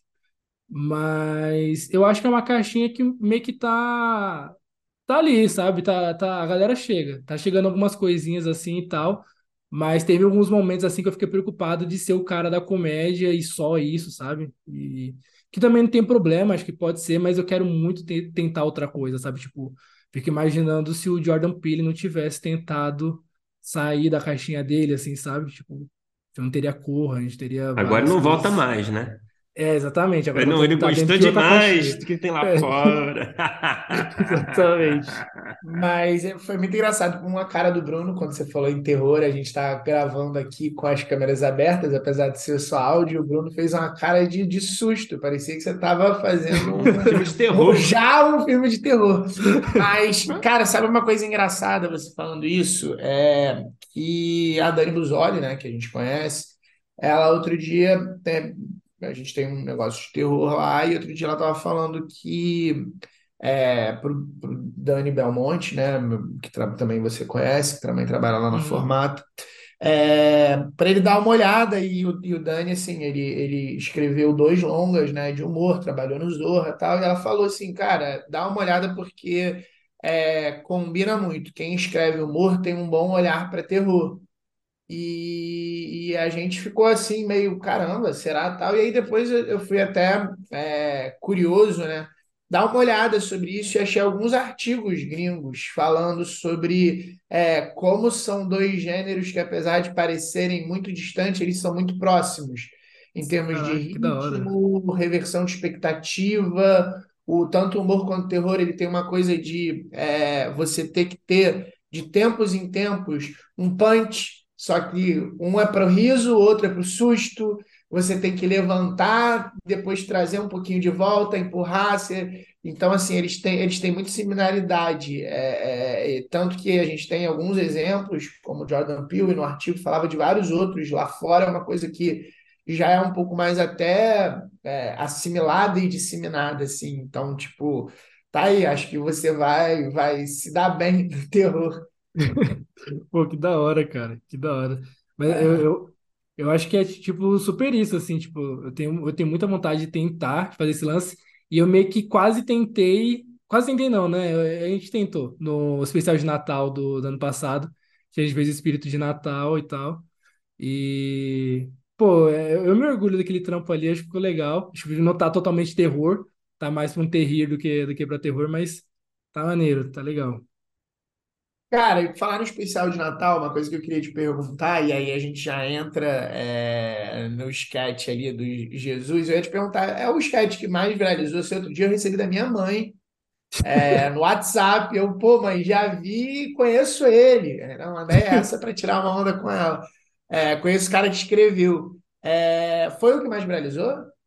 Cara, eu acho que sim, eu acho que sim, acho que de, de repercussão assim na mídia, eu positivamente, eu acho que foi esse mesmo, acho que foi mais que Eu não sei se está ligado nesse, Bruno, é um que é muito engraçado. É uma mulher que ela pede para um tipo Jesus, tal, não sei, ela tá no estacionamento para achar a chave, e aí chegam vários Jesuses de diferentes religiões.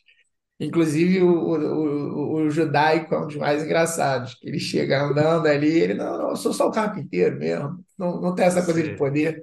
Aí o, o que eu ia te perguntar era, é, você falou ali, né, que você acha que sketch tem também uma similaridade, né, com, com o seu trabalho no stand-up. Eu queria saber se você já tinha é, esse interesse é, de escrever, já, se- já nos stand-ups e, e, sei lá, na sua vida, a religião era uma coisa muito presente, você já escrevia coisas sobre isso, porque é uma coisa muito é, a cara do Porta dos Fundos, né?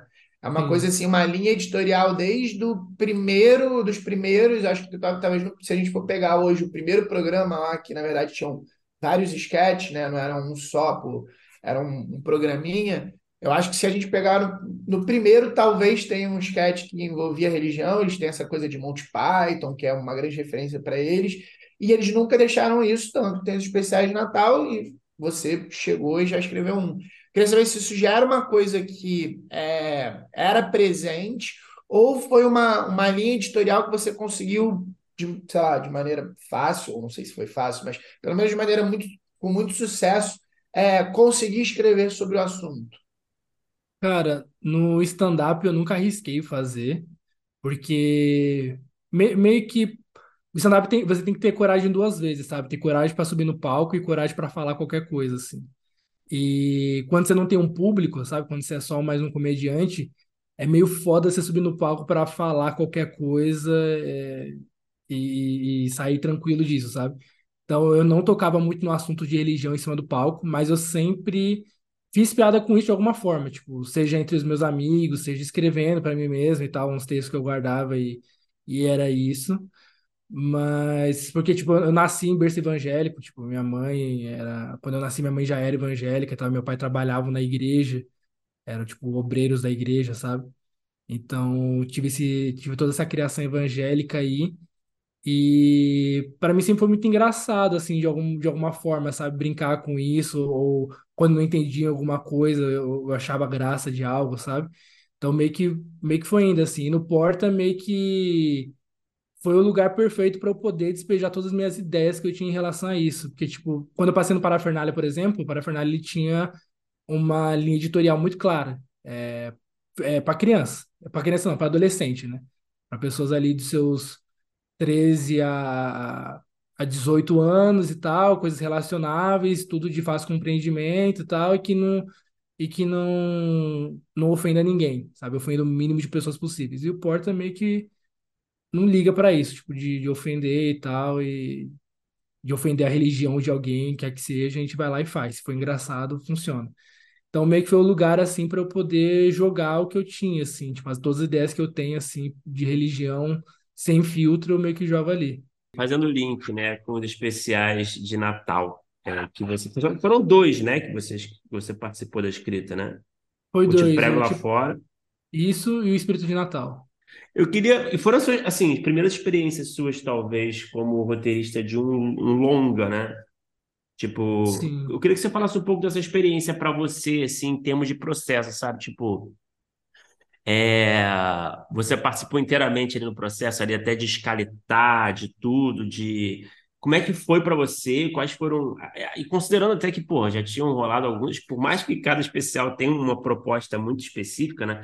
Já tinham rolado Uhum. outros especiais antes, né, de Natal do Porto. Eu queria saber como é que foi assim a experiência no total para você, assim, é, no desafio de é, de trazer uma originalidade, sim, né, considerando que era um formato já tem sido experimentado há alguns anos, e também porque foi a sua primeira experiência fazendo longa, enfim, foi com Porchat também, né, que é um cara também com, com bastante estrada, com bastante experiência. Quais foram os maiores desafios para você? Como é que foi essa experiência? Cara, é, eu acho que cada um teve um, um desafio, assim. É, o da animação, o Te Prego Lá Fora, acho que o maior desafio foi temos 30 minutos de, de, de animação e nada mais que isso, porque a animação é cara. Foi 30 minutos esse. Se eu não me engano, acho que foi isso. Acho que foi 30, acho que foi 30. Acho que foi quase 40 na real. Acho Tá. que se pá, se pá foi quase Ah, não é 40. não é exatamente um longa, né, mas, sei lá, é um É, média, sei lá. isso. E a gente, tipo, só tem isso, e a animação é caro, e, tipo, não dá pra você inventar personagens à torta e direita, sabe? Tipo, não dá pra você colocar um monte de, de coisa ali. Tipo, são quantos personagens? São cinco personagens? Então são cinco personagens. Não vai colocar seis. São cinco. Que só desenharam cinco. Então, meio que E, e, ao mesmo tempo também é muito louco, assim, também, tipo, ao mesmo tempo não dá pra gente fazer só um diálogo, sabe? Tipo, nu- numa animação. Não é só um, alguém fala, alguém responde. Tem que acontecer alguma coisa visual, você tem que usar esse lance da, da, da animação pro, pro roteiro, assim. Então, foi, foi um desafio, assim, tipo, se regrar ao mesmo tempo que você tem que pensar fora da, caixa, da, da, da caixinha, sabe? Tipo, ao mesmo tempo que você tem aquele tempinho ali pra fazer, aquele número certinho de cenas e tal, você também é, tem que pensar em coisas engraçadas visualmente, sabe? Mais do que você pensaria num roteiro normal, sabe? De, do que a gente pensa, por exemplo, nas sketches do Porta, né? Que são só diálogo, assim, e quase nunca tem algo muito visual, sabe? É, em relação ao processo, o Te Prego Lá Fora, a gente. O, o Fábio já tinha uma, uma ideia, ele queria fazer Jesus na adolescência, e ele não sabia, ele já tinha essa ideia fazia tempo e tal, e ele não sabia como fazer, como executar, porque tipo, ele não queria fazer de um jeito meio que meio tosco e tal, tipo, meio que contratar adolescentes para poder fazer Jesus e tal, meio, meio malhação, sabe? Ele queria fazer algo meio. é, algo que coubesse nessa premissa, assim. A animação acho que foi a melhor. A animação acho que foi mais que, que mais coube ali, casou com o lance da, da pandemia e tudo mais, né? Que não dava para gravar com, com geral ali, se eu não me engano, acho que foi em 2022, não, não me lembro muito bem. Mas ainda tinha umas restrições e tal para gravar. E a gente teve todo, todo esse processo de, de, de roteiro e tal, de escaleta, participei de tudo. A ideia era do Fábio. Já no espírito do espírito do Natal, é, a gente teve a ideia junto, assim. Tipo, a gente foi pensando meio que junto desde o início. Começou com uma, uma ideia minha, aí o Fábio deu uma outra ideia, depois a gente foi juntando tudo e virou aquele é, esse terror meio adolescente, assim, na cabana de cinco caras ali, cinco pessoas ali que vão morrer numa uma. E eu acho que o desafio desse daí foi o lance de pensar, tipo, pô, tem que acontecer tudo dentro da cabana. É, não queriam gravar, não dava para gravar, tipo, noturna, tinha que ser diária. E o que mais? E é isso, tinha que ter um lance de mortes diferentes, engraçadas, que remetesse ao Natal, assim. Então, sempre tinha que ter alguma coisa que remete com um elemento de Natal, assim, engraçado, com a morte de alguém. E, e acabou que foi bem legal também, assim. E, e meio que é isso, tipo, dois desafios diferentes. E entre eles, assim, eu até participei, eu fiz outros dois filmes, tipo, fora do Porta, né? Um para Paramount, que tá, tá para sair aí, e um para um, uma, um para outra, uma outra produtora, assim, que chegou e tal, e pediu, encomendou um filme, eu ajudei a escrever, e tomara que role, mas eu acho que não vai rolar, não. Esse tomara que role. A gente tá acostumado. É, é, é isso, exatamente. Oi, Jonathan. É uma pergunta que, eu- que, eu, que eu queria te fazer. É, é, quando eu te conheci, cara, você é um cara, você é um cara muito sério. E aí você Sim, estava até falando pra, pra gente aí que você estava num período meio, meio mal ali, quando você começou. E aí, é, a gente tem essa coisa, né, do, do cara que trabalha com humor, ele não necessariamente é o cara engraçado, o dia todo, toda hora, tal, não sei o quê. Mas eu queria saber como é que funciona para você em termos de, de processo, principalmente é, quando fala em três coisas, assim, o punch-up, que é tá ali com piadas rápidas e punch e tal. É, sketch, que são coisas que você tem que ter muitas premissas, muitas ideias. é, a gente já conversou com algumas pessoas do Porta, a gente sabe que você vem com uma quantidade gigante e, e, para ficar uma ou outra, e aí trabalha em ideia dos outros tal. E também o stand-up. Como é que funciona assim? É, é uma coisa que é, você busca referência em outros comediantes, você é, pega o dia a dia, pega essa sua vivência que você falou de antes, é, você anota, como é, como é que é tipo assim, o seu dia para esse olhar para é, estar municiado de tanta coisa que precisa para esse trabalho, sabe? sim. Cara, meu processo criativo, assim, ele, ele é pura vivência. Tipo, eu tô na rua, tô no banco, tô em casa, me vem uma ideia, uma ideia de qualquer coisa, eu paro, anoto no, no, num grupinho de WhatsApp que só tem eu e deixo lá. Em algum momento eu vou usar essa premissa para alguma coisa. E meio que é isso. Eu, eu, eu, eu acho que as minhas sketches, elas vêm de um lugar de, de ansiedade, na real. Porque é é sempre, é sempre uma situação comum, mas sempre uma situação ordinária, assim, tipo, levada à décima potência, em que tudo fica muito pior, sabe? E é basicamente, eu, eu acho que as minhas sketches são as minhas paranoias é, colocadas no, no papel, assim, que tipo, eu sempre imagino uma situação e imagino como essa situação poderia, é, é, poderia dar tudo errado, sabe? Da pior forma possível. E aí, quando eu vou catastro- catastrofizando isso cada vez mais na minha mente, eu falo, pô, isso é engraçado. Aí eu vou e anoto. Então, acho que toda, acho que a maioria das minhas sketches, assim, é, é, é- é- eu me vejo nelas. Eu me vejo acontecendo ali de alguma forma, sabe? Em um dos papéis. Seja, seja, é, como loser, ou seja só como um cara que tá, que tá olhando a situação assim. Mas Eu, eu acho que vem muito disso, vem muito da minha ansiedade, assim, eu acho, ansiedade social, assim, assim. Ah, interessante, cara. E falando disso ainda, assim, né? Quer dizer, tá linkado com isso, assim, você já falou um pouco antes também. É, em termos de, de o que você consome, o que que você gosta de consumir de comédia? Você falou que, pô, você é ratão de, de Saturday Night Live, você, enfim, assiste muita coisa, né? Eu queria entender um pouco, assim, o que que te ajudou a, a te formar, saca? Como como um roteirista de comédia, o que que você assistiu e o que que hoje em dia, assim, você gosta de, você ainda consome muita comédia? Cara, eu gosto muito de. Gosto muito de Saturday Night Live, gosto muito da, Tu tem uma da, geração favorita, cara? Aproveitando aqui, já que você é ratão. Putz, cara, eu acho que a do. Cara, qual é o nome daquele cara que faz o Barry, que eu esqueci o nome dele? Bill Hader.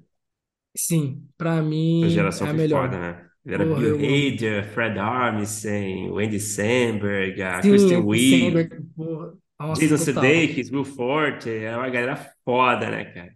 Exatamente, tipo, ali pra mim é, é a- era a era de ouro, assim. Eu gosto pra caralho dessa época. E, cara, eu, eu gosto muito de Saturday Night Live, gosto muito de Key and Peele, são Também de gênios, assim. sketch, né? Também, que é Sim, sketchão. total. De, deixa eu ver o que mais, de stand-up, eu gosto muito de Louis C.K., é, Chris Rock, me formou bastante, assim, é, Jim Jeffries. Acho que essa galera, assim, é, e o Anthony Jeselnik, por mais que sejam, não sei se vocês conhecem, tipo, um humor mais pesado e tal, mas Hum. Eu gosto da forma como ele faz. Eu acho que ele consegue fazer de um jeito que, que ainda no Brasil ainda não conseguiram chegar. Mas, é... E deixa eu ver quem mais. Hum, Eu, eu acho que é isso, tipo, de, de, de série e filmes, assim, eu gosto de tudo e não, não consumo muita comédia, assim. Eu consumo mais comédia em sketch e stand-up comedy, mas hoje em dia eu consumo muito pouco stand-up comedy, eu consumo mais sketch. E filmes, assim, eu sou muito mais. Para filme e para série, eu, eu gosto muito mais de assistir algo que é, que é drama e tal, um terrorzinho, do que comédia, assim. Porque. É por quê, cara? Engraçado isso, né? Por que É, que você então, acha que... eu, eu, eu não, eu não sei dizer, mas eu, é difícil eu rir. É muito difícil eu rir com alguma coisa, assim. Então.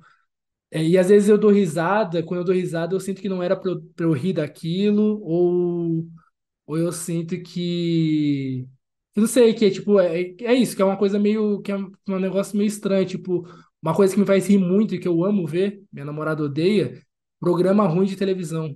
Sabe, aqueles programas meio ruins Nossa. de é, que passa naquelas emissoras que é o último canal do, da TV digital, sabe? Canal 53, canal 68. Eu amo ver, eu fico horas assistindo assim, aí eu dou É risadas tipo o quê? assim. Tipo assim, tipo o quê? Tipo programa de... Aqueles É, programas de... Fala, perdão.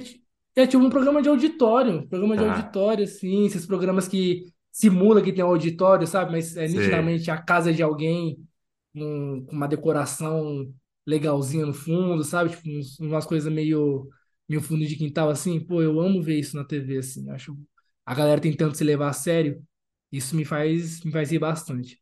Mas acho que de comédia, assim, que eu gosto muito, acho que é The Office.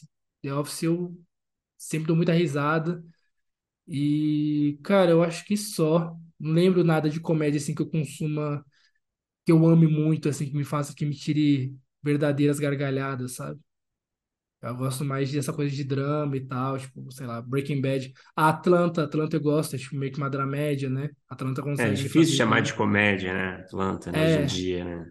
sim, Mas tem seus momentos, claro. Difícil definir, né, Atlanta, É. de qualquer forma que seja. É. Atlanta, eu, eu consigo rir com a Atlanta, mas ainda cair nesse lance também, será que eu deveria estar rindo assim? Mas eu, eu gosto. E, mas no mais geral, assim, eu gosto de, de, de coisas mais densas, assim, né? Fora sketch, é drama e terror. Eu prefiro.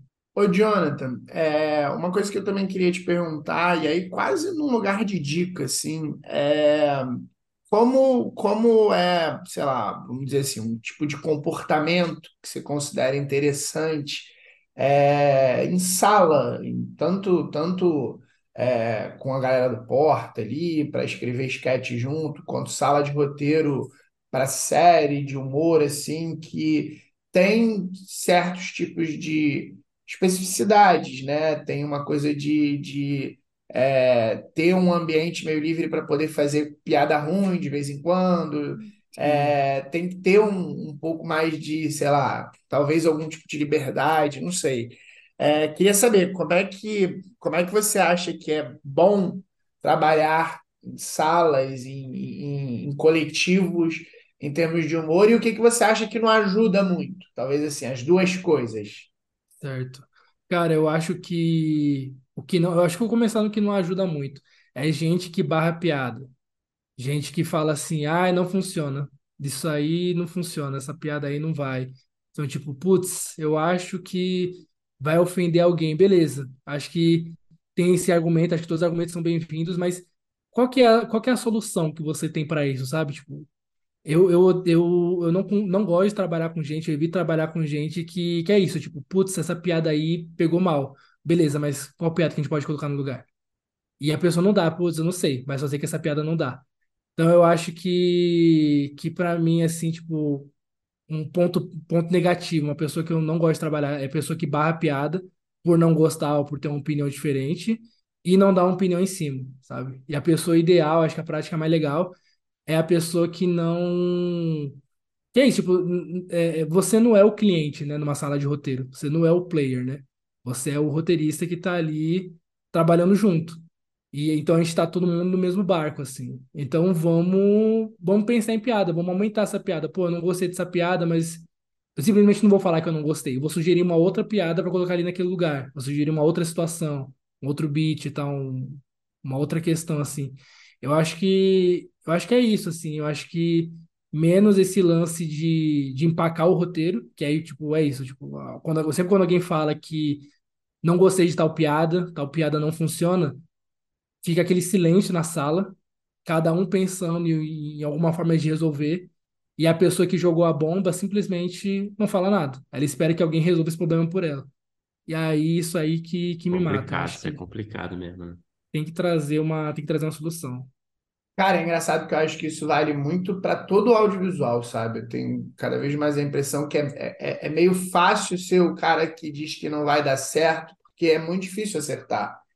Então, tipo, é um lugar, eu acho que isso tem até, é, até ecos em outros lugares, daquelas pessoas que não gostam de nada, sabe? Que são super críticos, tal, não sei o quê, porque é, você passa um falso ar de, de, sei lá, de sofisticação, superioridade, assim, eu acho que rola muito isso no audiovisual, é de, de ah, tal coisa não vai funcionar, tal coisa não, não, não funciona e, e, e não vir com solução. Acho que isso acontece não só em humor, sabe? sim. É, total. E, pô, isso me irrita demais. Isso me irrita muito. E, Jonathan, é, a gente está se encaminhando já para o final do papo, né? Que tá muito bom, mas a gente não vai te prender por horas, né? Que você tem muita- muitas salas para para trabalhar.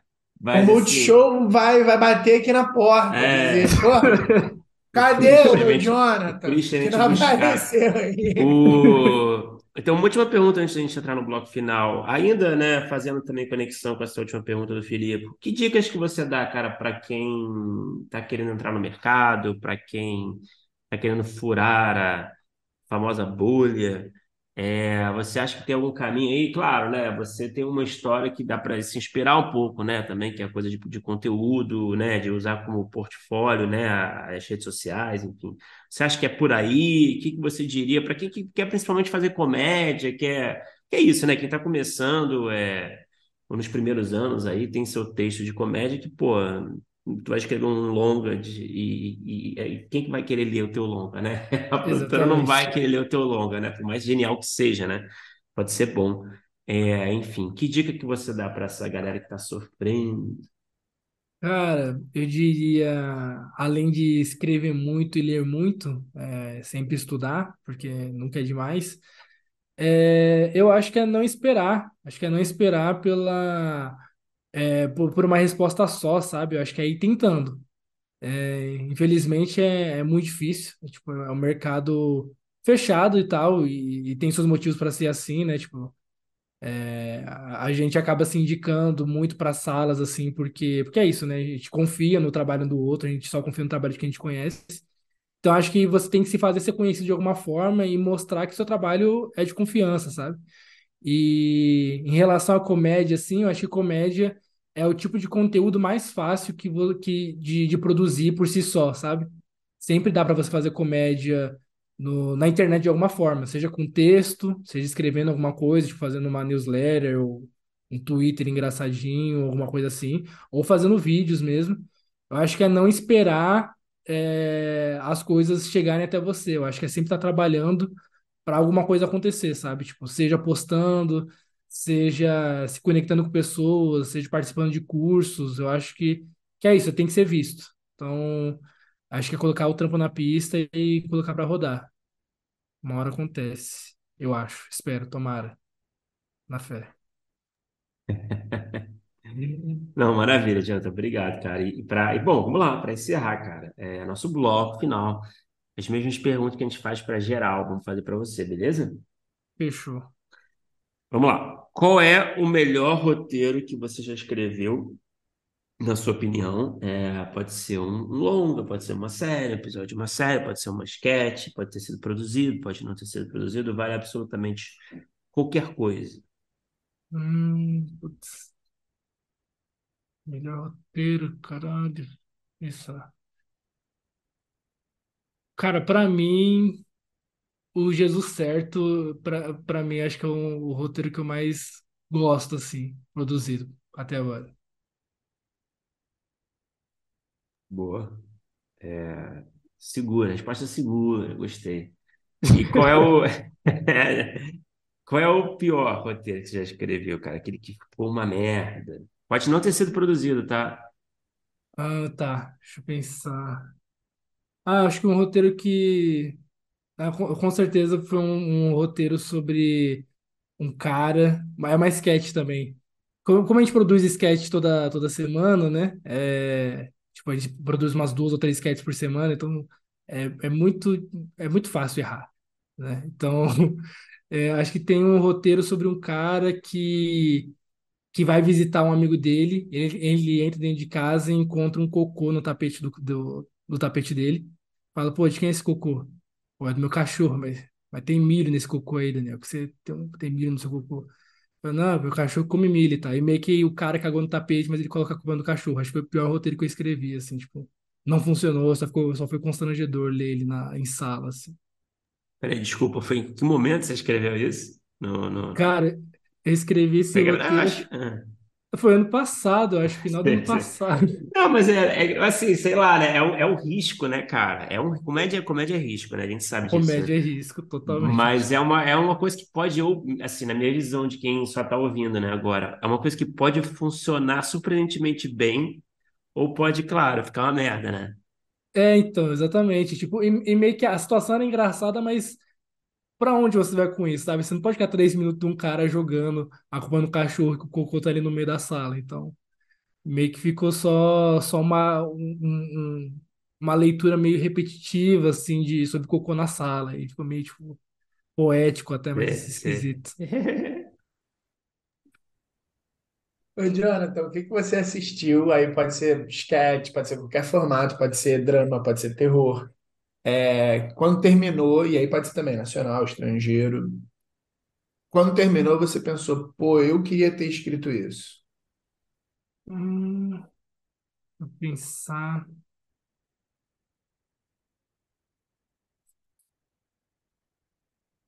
Cara, eu. Putz, deixa eu dar. Pergunta boa pra caramba, mas eu não me preparei. Tranquilo, na edição vai ser na- de Na cabeça. ponta da língua. Eu Deixa eu esperando alguma coisa que não seja comédia, já, já É, então, eu tô, tô vendo Esperando. Jordan Peele. Eu tô, tô quase nele. Eu tô, tô, tô, tô olhando aqui, tô vendo qual filme aqui. Cara, eu gosto muito. O, o meu roteirista preferido é o, é o Kenya Barris. É, eu gosto muito do trabalho dele e tal. E quando eu assisto Blackish ou Black F, é, são dois, são duas, duas séries assim que eu acho foda e que eu queria muito fazer aquilo ali. Eu acho muito incrível. Porra, tá aí, hein? Boa resposta também. Você gostou? Você viu aquele filme que ele fez com o Jonah Hill, cara? Cara, Recentemente? o certas pessoas, né? Isso. Cara, eu gostei. Eu gostei. Uma galera meio que esculachou, né? Eu vi no Twitter e tal, mas pô, eu acho que é, eu acho que é isso. Acho que é um filme simples. Acho que ele se propõe a ser simples, né? Acho que não, não se propõe a ser um, um filme foda e tal. E pô, acho que é um filme legal. Acho que é um filme maneiro assim. É, Eu acho que o Kenya sabe trabalhar, tipo aquele Intergalactic lá que ele, que ele, ele fez junto com o Kid Cudi lá. É um filme mais cabeça e tal, e mais. E é um filme super maneiro. E esse certas pessoas eu acho que vai numa outra. Numa outra. Numa outra via, assim, que super funciona também. Acho engraçado, eu Uhum. ri com esse filme. Eu também, Eu cara, eu acho, eu acho que tem coisas engraçadas ali. Mas Sim. enfim. É, E bom, para terminar, Jonathan, é, fica à vontade para responder o quanto você quiser, pode falar de forma mais superficial também.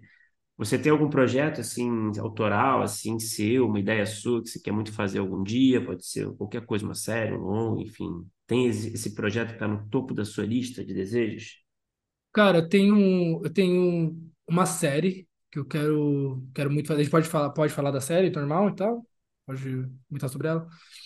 Eu tenho, eu tenho Quando você uma quiser série. falar, tá? Tipo, se você não quiser entregar muito, né? Enfim, Não, pra- né? fechou. Sei lá.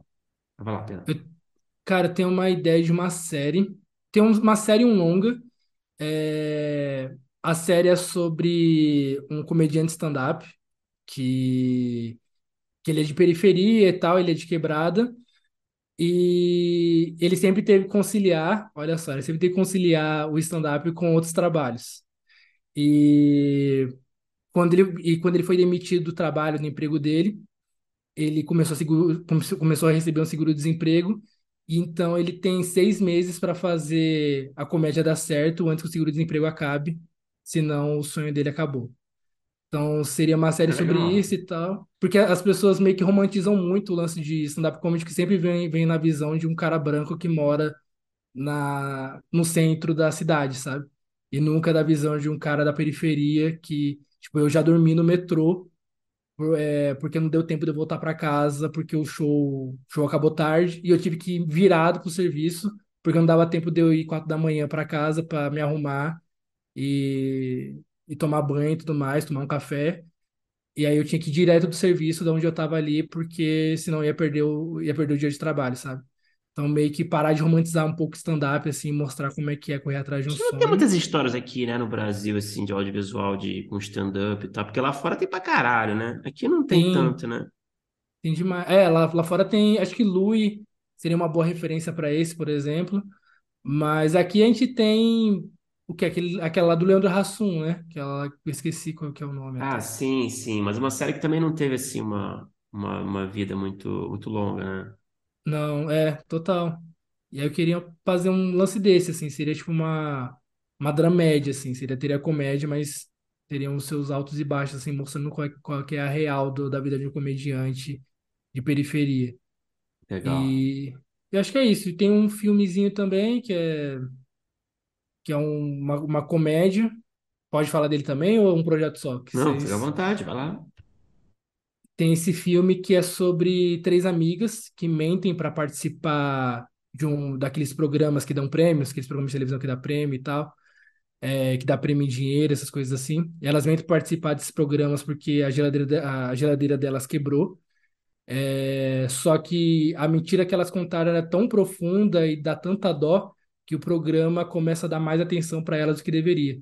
E aí elas precisam se, se coçar, precisam correr para poder arquitetar a mentira, tipo, dar, dar, dar asas para essa mentira para ser. Elas enganam o Luciano Huck, Luciano Exa Huck fica com é, empatia fodida por elas. exatamente. Eu não queria, eu não queria citar nomes, mas é exatamente isso. Ele, Pô, enganam o é Luciano boa, Huck hein? Essa ideia é boa.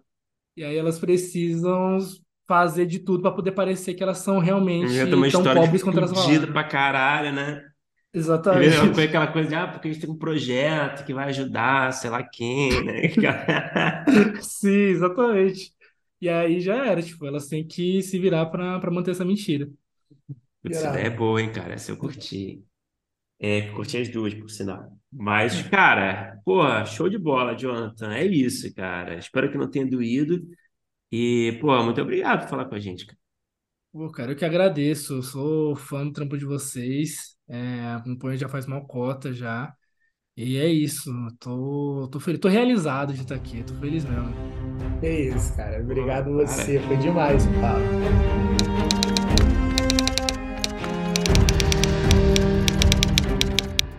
Opa, chegou até aqui? Muito obrigado por escutar. Conheça a nossa campanha de apoio na Aurelo em escute.orelo.audio barra primeiro tratamento. Por lá você pode ganhar recompensas exclusivas e nos ajudar a continuar conversando com os nossos roteiristas favoritos. Tem dicas, comentários ou sugestões? Fala com a gente pelas nossas redes sociais e não se esqueça de assinar o feed do primeiro tratamento pela Aurelo. Até a próxima!